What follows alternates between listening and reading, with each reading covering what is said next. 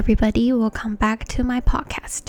今天是二零二一年的四月五号，星期一的早上十一点零三分。那这个礼拜呢是复活节的 long weekend，然后台湾应该是清明节吧？对。但是在过去这几天，其实有发生了一些嗯很让人家难过的事情。那现在大家应该也知道我要说什么了，就是前几天台湾的泰鲁格号。发生了出轨的意外，就是火车出轨，然后造成了真的是非常非常多的伤亡。然后我那个时候 其实是在呃一个 DC，就是 taxi 上面，我听到有那个广东话的。那个电台正在播这个新闻，然后我就听到台湾，然后火车、台铁什么的，然后我那时候还就是不知道怎么回事，然后我就开始划手机，然后才发现说，天哪，就是发生了这么这么大的意外。然后呃，应该是两年前吧，就是那个呃普悠玛，然后两年后，没想到泰鲁格号又出了一次，那。嗯，就看着新闻也觉得很难过吧。这很多时候，其实清明节对台湾人来说也算是一个团圆的日子，就是大家会一起回家去返乡扫墓啊，等等。那呃，就希望逝者能安息，然后呃，这件事情可以嗯好好的处理完这样子。但我觉得最重要的还是我们。如果是天灾的话，OK，我们没有话说。但是我们要怎么去减少，或是甚至是不要让任何有人为的事情发生？因为这一次是因为那个工工程车好像没有拉手了手刹车，所以就滑落，然后火车才会撞到嘛。那这个其实根本就是可以避免的。如果司机小心一点，或是如果呃，施工单位有设置护栏的话，这件事情是不是就不会发生？这五十几个人是不是就可以安全的回到他们的家？然后看到新闻，觉得这些救难人员啊，然后大体恢复师，还有就是帮忙运送物资的民众，其实都真的，嗯，我觉得都是真的很令人敬佩啦。身为一个台湾人，看到台湾人互相帮忙，互相。扶持的这个样子，我觉得很骄傲。好，那沉重的事情说完了，我们现在就来呃来讲一下今天的 podcast 的主题是什么呢？就是旅行的经验。那前几天呢，我在我的 IG 上面就发了一个 story，问大家说：“哎，大家有没有什么你很想做，但是一直都没有去做的事情？”然后我发现很多人哦，不只是一个，是很多人都说：“我想要自己一个人去旅行，我想要自己一个人去国外生活一阵子，我想要去哪里哪里哪里这样。”然后我才发现说：“哦，原来很多人会想要自己去旅行这件事情。就旅行这个词，现在。”我们已经一年多，大家都没办法飞来飞去了嘛。旅行这个字听起来更更加好像触不可及，你知道吗？更难能可贵的感觉。那我相信这个也不只是你们，因为我也是。OK，就是我真的也非常非常非常想要可以再度的自由自在的去想要的地方。然后前几天我就是最爱的 podcast 吧，就是我真的唯一有在追的，就是一个 YouTuber 开的，叫 Emma Chamberlain，他的 podcast 叫做 Everything Goes with Emma 的样子。然后他最新最新的一集的 podcast 就是在讲说他一个人去纽约。自己一个人去纽约的那些心境啊，就是一些心情什么的。但我今天比较想就是单纯跟大家聊一聊我旅行的经历。那首先呢，旅行有分两种嘛，一个是自己去旅行，或者是你跟团或是跟朋友去旅行。OK，所以我觉得大致分为 group 跟 solo 旅行这两种。那其实我觉得我算真的很幸运的，就是我妈是一个。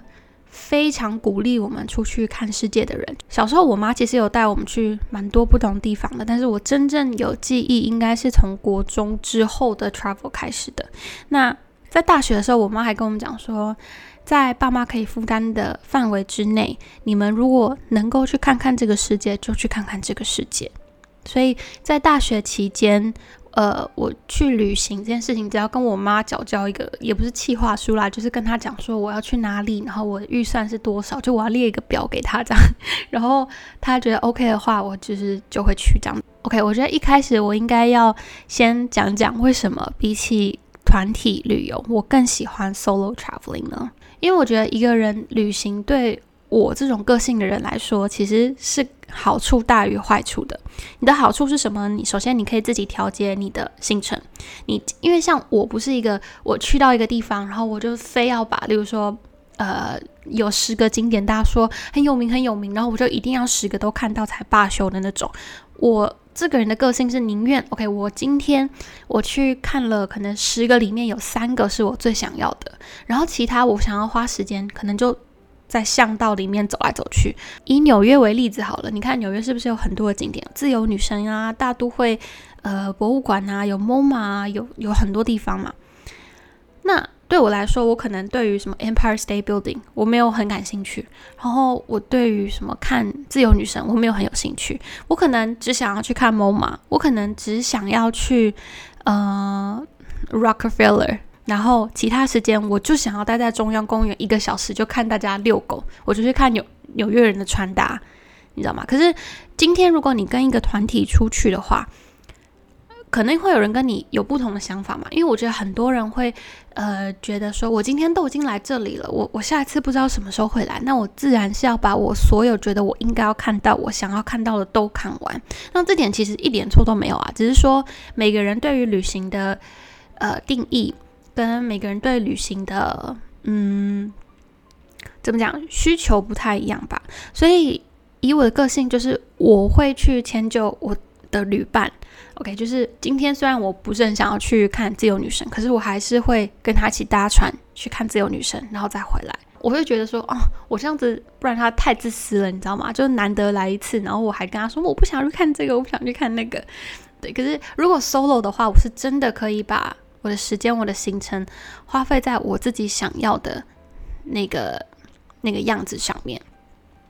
然后再来第二个也是预算，我觉得也好抓很多。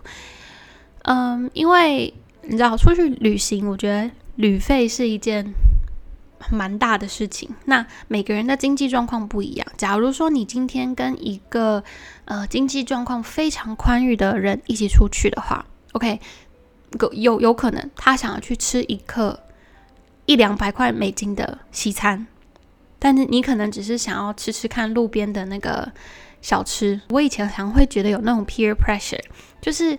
啊，他想要去吃这个，然后我如果说啊这个好贵哦，我不想吃，他是不是首先自己感觉很掉面子，有没有？然后因为你不是说真的负担不起，只是你不想要花这个钱在这个这个东西上面。可是当有人提出这个，然后其他人也都同意的时候，你就觉得啊，我这样首先是不合群，然后第二个是没面子，你知道吗？然后我很不喜欢那种那那种感觉，因为我会觉得。我好像有点半被强迫要去做这件事情，但其实没有人强迫我啊。如果我今天真的跟我朋友讲说啊，我不想要去吃这么贵的东西，其实我相信他们都是能够理解的啦。但我就会觉得那样子啊，就是，哈，啊，我不知道怎么解释那个感觉啊，你们自己去想象啦。好，这是第二个，然后再来最重要，我觉得 solo travel 好处是在。嗯，我不知道你们会不会，但是我个人对于一个人去旅行都会有一种嗯小小的目标跟憧憬吧，就是我会知道我今天这一趟出去，我想要得到的是什么样子的体验。例如说，我有一次自己一个人飞到纽约去，我那一次的目标，我就是要去看 Broadway show。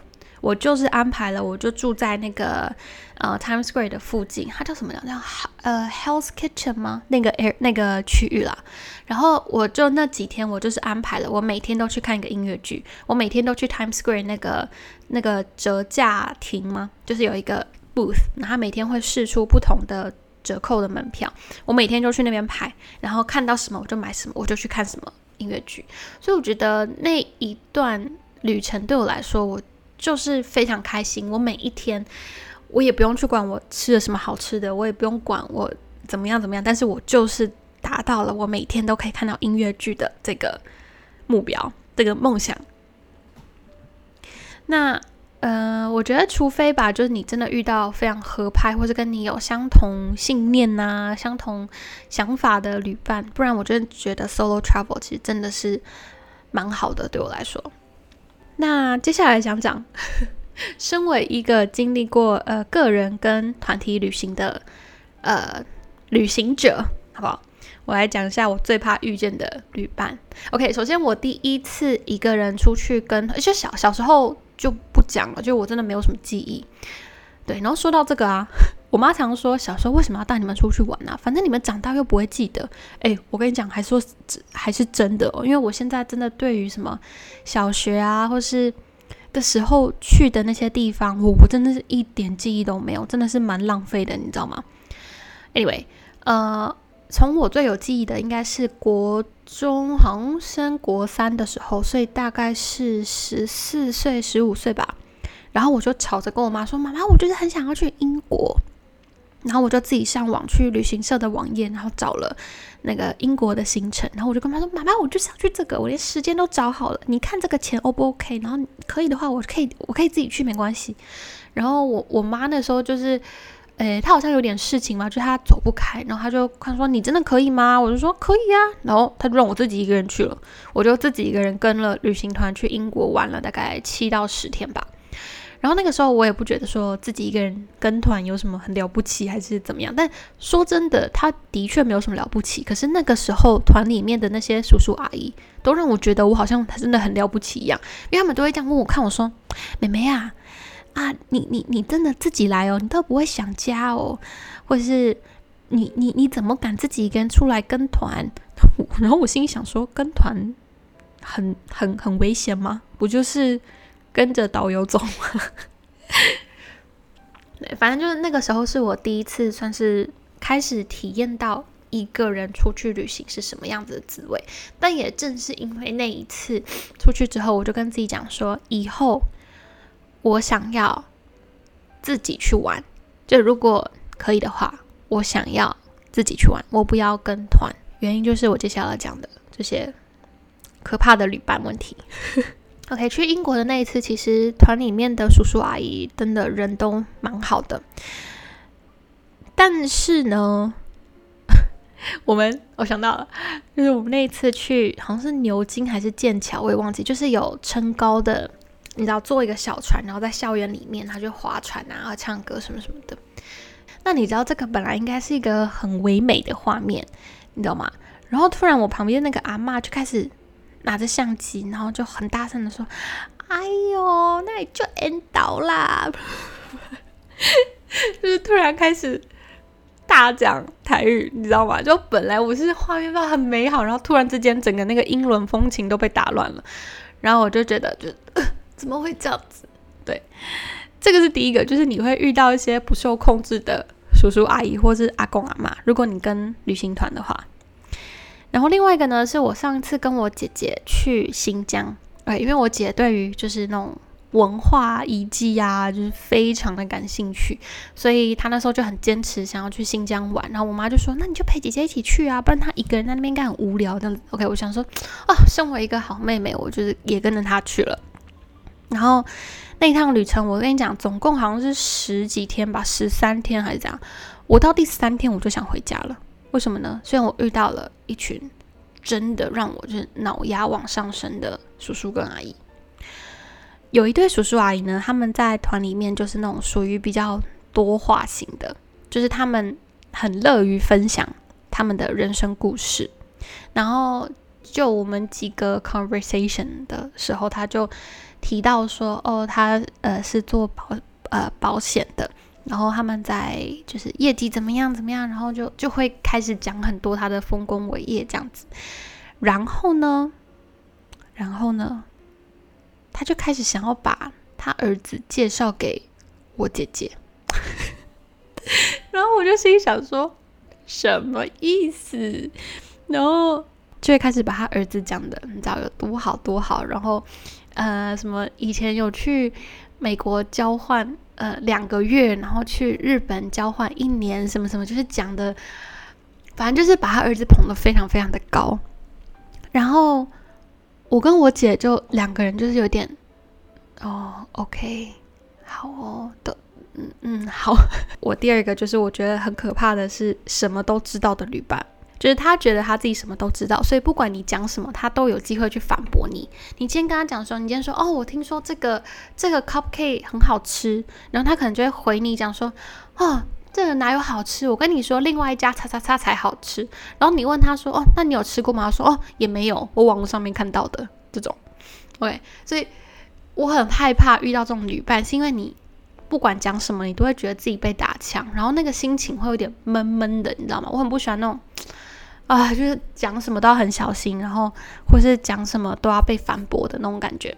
然后再来还有一个很可怕的，就是什么都不知道的旅伴，就你问他什么，说啊不知道哎，都可以，嗯都可以，嗯不知道不知道，就是你不知道也没关系，OK？你如果可以。就是跟着大家走，我觉得也 OK。可是如果你今天是你什么都不知道，但是你就一直摆脸色，OK，就是你去到哪里吃这个也不爽，然后去看那个景点也不爽的时候，你到底想要人家怎么样？你知道吗？所以我很害怕那种什么都不知道，但是其实心里很很多意见的旅伴。遇到这种，我真的也是没有办法诶。然后还有一个。呃，是我觉得对我来说也是一个很容易让我理智线断裂的，OK，叫做身体很脆弱的旅伴。我说的身体很脆弱，是我们人出门在外总会有水土不服啊，或者是你知道，呃，嗯，肠胃炎啊，或是自己身体状况本来比较虚弱的朋友，这些我都了解，我我也觉得很 OK。可是有一些呢，是我遇过，他就可能吃一点东西，然后就会。突然之间变得很柔弱，你知道吗？就是吃这个就要全身瘫软，然后吃这个不行，吃那个也不行，然后就全团的人都在照顾他。OK，然后你问他什么，就说那要不要回房间休息？然后他就说不要，跟着你们走这样子。然后就变成他的确是跟着我们走完一整天的行程，可是他一整天都病恹恹，然后一整天都要死不活这样。然后我就会觉得 OK。你你现在就是大家想要去的地方，就因为顾虑说哦，你也要去，所以就没有去，然后或者是要花很多时间照顾你。就我会觉得，如果你身体真的很脆弱的话，真的是不要逞强诶。你身体很脆弱还硬要逞强，然后给大家造成困扰，我才会觉得这个真的是困扰，你知道吗？因为你身体不舒服，我也不能真的讲你什么不好啊或者什么，但啊，我不知道遇到这种身体很脆弱的人，就会觉得。哼可不可以 去休息就好？我现在是不是要下地狱了？我现在按下通往地狱的列车还来得及吗？对，所以总结一下，我最怕遇见的就是可怕的叔叔阿姨，哦，或是不按常理出牌的叔叔阿姨，然后再来是什么都知道的旅伴，跟什么都不知道的旅伴，然后最后是身体很脆弱的旅伴。哦，然后还有一个是我有点没办法接受，在旅行的时候。斤斤计较的人，就我觉得旅行的时候，大家 care 旅费这件事情很正常。可是你如果是，例如说大家一起去吃饭，你连那种一毫一毫子一个 cent 你都要去跟对方计较的话，我就觉得跟这个人出去好累哦。对，那我当然不是那种就是说要占人家便宜还是怎么样啦，只是我会觉得大家出门在外可能。这个几毛钱，这一次你多给，下一次我多给，你知道吗？就是互相平衡一下，就是大家算零头整数就可以了。但如果遇到那种真的一分一毫都要算得很清楚的话，我会觉得哇，真的是心也是蛮累的，你知道吗？然后再来，我想要来分享一下，呃，一些我在过去旅行的时候遇到一些很有趣的小故事。首先呢。我现在讲起来有点荒唐，但是我之前去罗马的时候，那那个时候其实我是跟我朋友呃三个人一起约了要在那边见面一起玩这样，但是因为我们三个人的机票跟旅馆都是分开订的，所以我就自己订了一间有点像是青年旅社的 Airbnb。那我们那一间呢，我记得好像是有四张床吧，就是上下铺这样子。然后因为它很便宜，所以就是很多不同的人会来订，然后就是来来去去这样子。然后有。那有几天，就是我们那那一间有四个女生，然后其中一个我记得好像是巴西的女生吧，她就有一天晚上突然都没有回来，然后行李也都还在，但她人就是不在。但我们就有点觉得，哎，她怎么今天没有回来？但是因为也不是说真的熟到什么程度，是呃真的有交换电话什么的，我们就是哦这样。就隔天呢，她出现了，然后你知道她跟我说什么吗？她说她昨天是去。拿坡里吧，吃披萨，就吃到忘我，然后错过了末班的火车，所以他就在车站睡了一夜，之后早上搭第一班火车回来。嗯，是什么意思？就是可以为了披萨，然后在车站睡一夜的意思嘛？但是据他所知，呃，据他所说呢，那个披萨是真的好吃到值得他在车站睡一夜，所以呃，推荐给大家参考。之后大家如果去拿坡里的话，可以去吃个披萨，但是请不要错过末班车，好吗？再第二个也是很有趣，但听起来有点危险，就是我呃有一次从好像是哎是哪里啊？Chicago 要到多伦多。的时候，我就在等那个飞机。那那个时候呢，一眼介绍给我一个非常无聊，就是真的是杀时间的手机游戏，叫做 Magikarp。Magikarp，你们有听过这什么吗？就是跳跃吧鲤鱼王。鲤鱼王就是那个呃神奇宝贝里面的其中一只神奇宝贝，就长得像一只鱼，然后有点像可爱版的海龙王鱼的版本这种感觉，然后。那那个游戏呢，其实真的是超级无聊，就你没有什么破关的概念，你知道吗？因为它就是你去钓鱼，然后你钓钓钓钓到一只鱼之后，你要把它养大，养大之后你还要去比赛跳高，然后谁跳的比较高谁就赢，然后输的那个好像就会死掉，还是怎么样？然后你就重新再去钓鱼了。然后它也没有什么你要花钱去买扩充还是什么的，没有，它就是凭运气，然后你去。钓不同的鱼，然后幸运的话就钓到一些特别品品种的鱼。这样，总而言之，它就是真的是一个不用用脑也不用智商的一款手游。然后我那时候就在等，我就无聊开始在那边玩玩玩。那我突然就瞄到我旁边那个男生，诶，他手机里面也在玩这个游戏。然后我就这样嗯看了他一眼，然后他就也看了我一眼，就说：“哦，You're playing this too？” 然后我说：“哎，你也你你也在玩这个是不是？”然后就这样 也很尴尬说：“嗯，对。”然后我们就呃在登机前就开始聊了一下，然后我才知道他好像是多伦多好像某大学的，就像助理教授还是研究员吧，什么就反正听起来是一个真的是学术人士。那我就觉得很很搞笑，就是你知道这感觉是这么学识渊博的人，然后居然在机场跟我玩这个真的没有什么营养的、没有什么需要动脑的手游。对，但是我们因为这样子就是开始。聊了一下，我记得我们好像还有交换 FB 吧，但真的就聊两句之后就没有再继续了。但对，当然这个不要不要学，好不好？就是有出门在外，不要随便跟陌生人加 FB 或者是交换电话，好不好？拜托。我现在想起来那个时候应该是蛮危险的，但蛮搞笑的吧？就是在机场碰到一个跟我玩这么这么一样这么无聊的游戏的人。还有一个我觉得蛮有意义的呃记忆，就是我在阿姆斯特丹的时候，我就突然得到消息说，哎。过两天有一个那个呃大游行，就是 LGBTQ 的大游行。然后那一次其实他们就是在，因为荷兰不是有很多的运河嘛，他们就是会在运河的这个 route 里面会有很多不同的船，跟可能有些船是某个公司的代表，然后他们就是要庆祝 LGBTQ community 这样子，然后会做一个 parade。那个时候我就被发到一只彩虹旗，然后我就说哇。就很有气氛，你知道吗？因为那边真的是满满的挤的都是人，然后运河上面就一一呃一条船一条船的过，真的大家会打扮成所有他们想要打扮成的样子，然后就是在上面，我们就是你知道，大家就是在 celebrate 这件事情。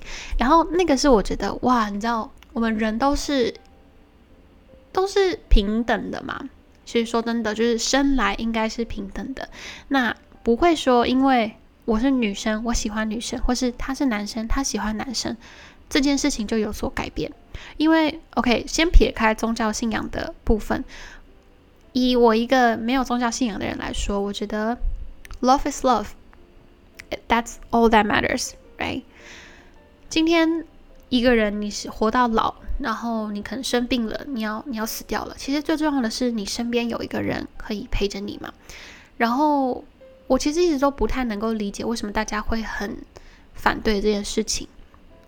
嗯，我你你有资格去爱你爱的人，为什么他没有呢？只是因为他爱的人跟你不一样，所以他就应该要觉得 embarrassed，他就应该要觉得自己做错了什么嘛？他也只不过就是爱一个他爱的人而已啊。然后我觉得这个社会也常常会把很多负面的东西放得很大。的确，可能有一些 LGBTQ 的人，他们的表现是比较夸张的。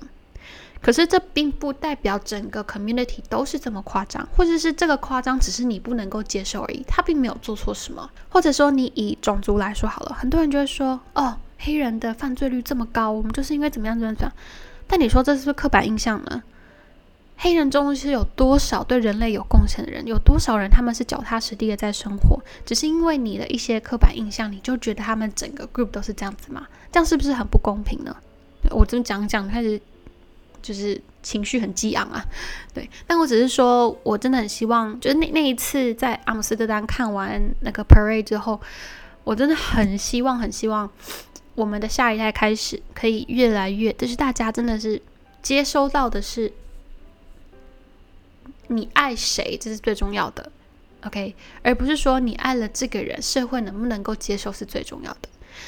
当然，我们的社会需要一点时间去改变，但是我希望我们的居住的这个社会，或是我希望我的下一代住在的这个社会，可以更多包容吧，可以更多的理解。好，再来呢，来聊一聊有没有什么 worst experience when traveling？当然是有喽，当然，呃，有很多其实不是。一呃，应该说有一些不是我自己亲身经历，但是是我的旅伴或是我的朋友经历到的，我觉得可以跟大家分享一下。首先呢，是在呃意大利的时候，我们在罗马的时候，我有一个朋友的朋友有加入我们，就是参加一一天的行程这样子。结果呢，他是在去买衣服的时候，OK，他进去更衣室换衣服出来，然后他的钱包就跟护照就不见了。就他的包包就就不见了，你知道吗？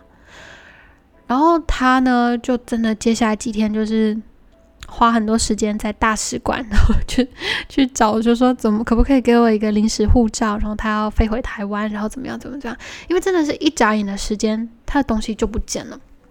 那大家都知道，其实，在欧洲的扒手这个东西其实很常见，所以大家出去的时候，真的自己要小心自己的。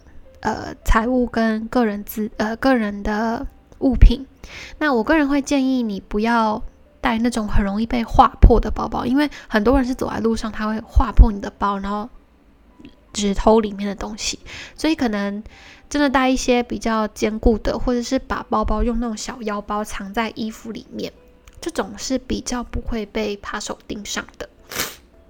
对如果你背那种就是看起来很很很厉害，就是名牌包包，然后一下就被划破，首先你包包也也破掉，你也崩溃，然后里面东西又不见，你更崩溃。OK，所以对，这个是其中一个 worst experience。然后第二个呢，是我跟你说，我呃曾经错过班机了，但是我错过班机的原因真的也是让我蛮无语的，就是呃，sorry，我大过敏。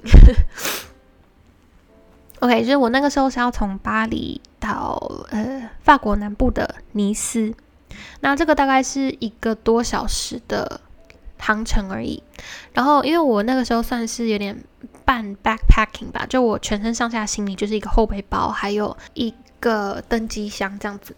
然后我就想说，我之前怎么搭，我就是登机箱带上去也没有什么问题。然后结果我去 check in 的时候呢，他就跟我讲说，呃，不好意思哦，就是今天这个你这个行李啊，你必须要托运。我想说，哦，算了，托运吧，就就就就也只能这样子啊，就花一点托运的钱这样子。他就跟我说，哦，可是呢，我们托运已经关闭了，就是他没办法让我托运，可是我又不能把它当成登机箱带上去。然后他就说：“不好意思，那就是你现在就是必须要 miss 掉这个班机。那你能够做的就是看一下下一班飞去 Nice 还有没有班机了，不然就是要明天才能飞。”这样，然后我当下听到真的是晴天霹雳啊！那个头顶上你可以想象有那个特效，有没有？有那个闪电这样咚，五雷轰顶的感觉。然后我就只能到柜台，然后想想办法去解决这件事情喽。然后最后的解决办法就是我在另外一间机场。找到另外一个班机，呃，就是玩几个小时之后会起飞到 Nice 的，然后就只能重新买一张机票，然后坐一个半小时的 bus 过去。唉，没错，我就是遇过这么这么这么崩溃的一件事。就我本来打算下午还可以，呃，下午到了之后还可以去，你知道，看看看看 Nice 啊，看日落啊什么的，结果没有。我到 Nice 的时候，根本天都已经黑了。呃，所以这个教训告诉我们，大家出门的时候，如果是做一些就是廉价航空，或是真的是国国内线这种，大家真的要看清楚那个行李的托运规则，或是尽量让确保自己的行李不会呃过重或是体积太大，亦或是呢，大家就真的提早多一点到机场，先确保你的行李、你的登机什么都没有问题之后，呃。对，再开始放松，好不好？像我就是太老神在在了，就觉得啊，反正我前面飞了这么多，就是用一个登机箱都没有问题啊，然后就殊不知就是在法国踢了一个大铁板。哦，讲到法国，我还有一个故事，就是很崩溃哦。我那个时候在 Nice 嘛，我想说，哎，旁边有一个摩纳哥，哎，摩纳哥是一个欧洲非常非常小的国家。对，它不应该不是一个城市，它是一个国家。然后我想说，好，那我就坐好像一个小时的火车吧，我就可以到那边。我就想去那边一日游这样子。结果呢，我到那边之后发现，哎，我手机怎么没有讯号？结果才发现，我买的那个欧洲漫游卡呀，它没有包含摩纳哥哦，就是它真的那个 coverage 就是没有 cover 到那个小小的小小的区域。然后我就很崩溃啊！然后我那时候拿那个车站他发给我们的地图有没有？上面是什么？是法文？你觉得我看得懂吗？当然是看不懂了。所以我就拿着一个法文的地图跟一个没有用的手机，我就这样。所以我现在到底是怎么样？然后最后呢，解决方法是我打电话去给电信公司，然后就跟他说可不可以加这个摩纳哥，就是一天的数据量，让我至少能够在这边游走，不会迷路。OK，然后。对，就是等于就是花钱消消灾啦。对，所以那个时候的确是蛮崩溃的，就是说我真的完全不知道我现在在哪里，我也不知道我要往哪里走，然后我也看不到地图，吧吧吧。所以，呃，另外说，我觉得刚刚那个 miss 掉班机啊，跟这个呃手机没有讯号这件事情，也告诉也教我一个很大的 lesson，就是真的，你出去旅行，除了基本的旅费之外，你一定要预备一笔是紧急用的基金，因为像这种突发状况，你可能没有在计划里面嘛，所以如果任何有这样的状况发生，你可以至少解决到你自己，OK，就真的是花钱消灾的的状况。最后可能就是在安排行程的时候没有考虑到天气的问题，就是大家知道我是一个很讨厌夏天的人，结果我跟朋友去意大利的佛罗伦不对，Florence 的时候，那那那几天气温高达快四十度，天呐，我们真的是完全不想走出门的，一走出去就感觉要被烤焦了。然后就是去完意大利之后，我整个人变得超级黑。真的是，真的是黑油，是会发亮的那种黑油。对，所以大家，诶，如果安排行程的话，真的是做好一下天气预报的部分，不用让自己边玩边就是咒骂自己，怎么会让自己来这里这样。好，最后呢，呃。我给给大家一些旅行的小 tips 好了，就是呃，尤其是个人旅行，我觉得出门在外嘛，很多时候如果你去到的一个地方是甚至语言不通，然后对地理环境也不熟悉的话，真的是安全是最最最最重要的。所以你不要选为了省钱，然后就选那种什么在郊区，你从市区玩完之后要坐一个多小时的 bus 才回得到的那种地方做旅馆，或者是。呃，不要因为省钱，所以就让自己嗯暴露在危险之中吧，应该这样讲。就你可能要上网先查一下，说哪一些区域的治安是比较安全，或是大家比较推荐的。你不要去因为便宜就找一些可能治安不太好的地方。我觉得那个真的是出门在外最最最最重要的事情，就是安全。还有一点是，请大家不要太高估自己的体力。OK。我说的是，我刚开始呃 solo travel 的时候，为了省钱，我会去安排一些可能在凌晨或是晚上很晚的时候的班机。可能他早上六点钟要飞，可是你想想哦，这样表示什么？你早上四点钟可能就要到机场，你四点钟要到机场，表示你可能两点半、三点就要开始启程去机场。那这个时候，大众交通工具通常都是已经没有开了。OK，那你可能要坐 Uber 或者要坐 taxi，那个可能。完全就是额外的一笔花费，你知道吧？就其实你根本也没有省到哦。然后最后一个啊，跟大家讲，我真的觉得出去旅行呢，尽量怎么样？如果你不是单纯去度假的，请你一定要尽量让行李很轻便，因为我跟你说，如果尤其是你一个人出去的话，我跟你讲，没有人会帮你提行李的，你去哪里你都要自己去扛那个行李，所以尽量让行李越轻便越好。然后我也会很建议大家，真的不要买太多的纪念品啦，因为说真的，我自己的经验是买了很多纪念品，你回家也不会真的用到，或是你过一阵子就会把它丢了。那不如你用手机或是你的眼睛，真的去享受，真的去看你去旅行那个地方，然后这样子你回想起来，你不用透过一个纪念品去。回想那个回忆，你是用照片，或是你用就是刻在你的脑海里面，呃的那个这关于这次旅行的回忆吧。我觉得那样子是更好的。好，那今天的 podcast 就差不多到这里啦。希望我们大家都可以真的很快的去旅行。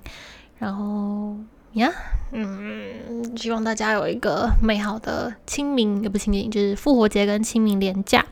And that's about it. I will talk to you guys in my next podcast. Bye. Bye bye.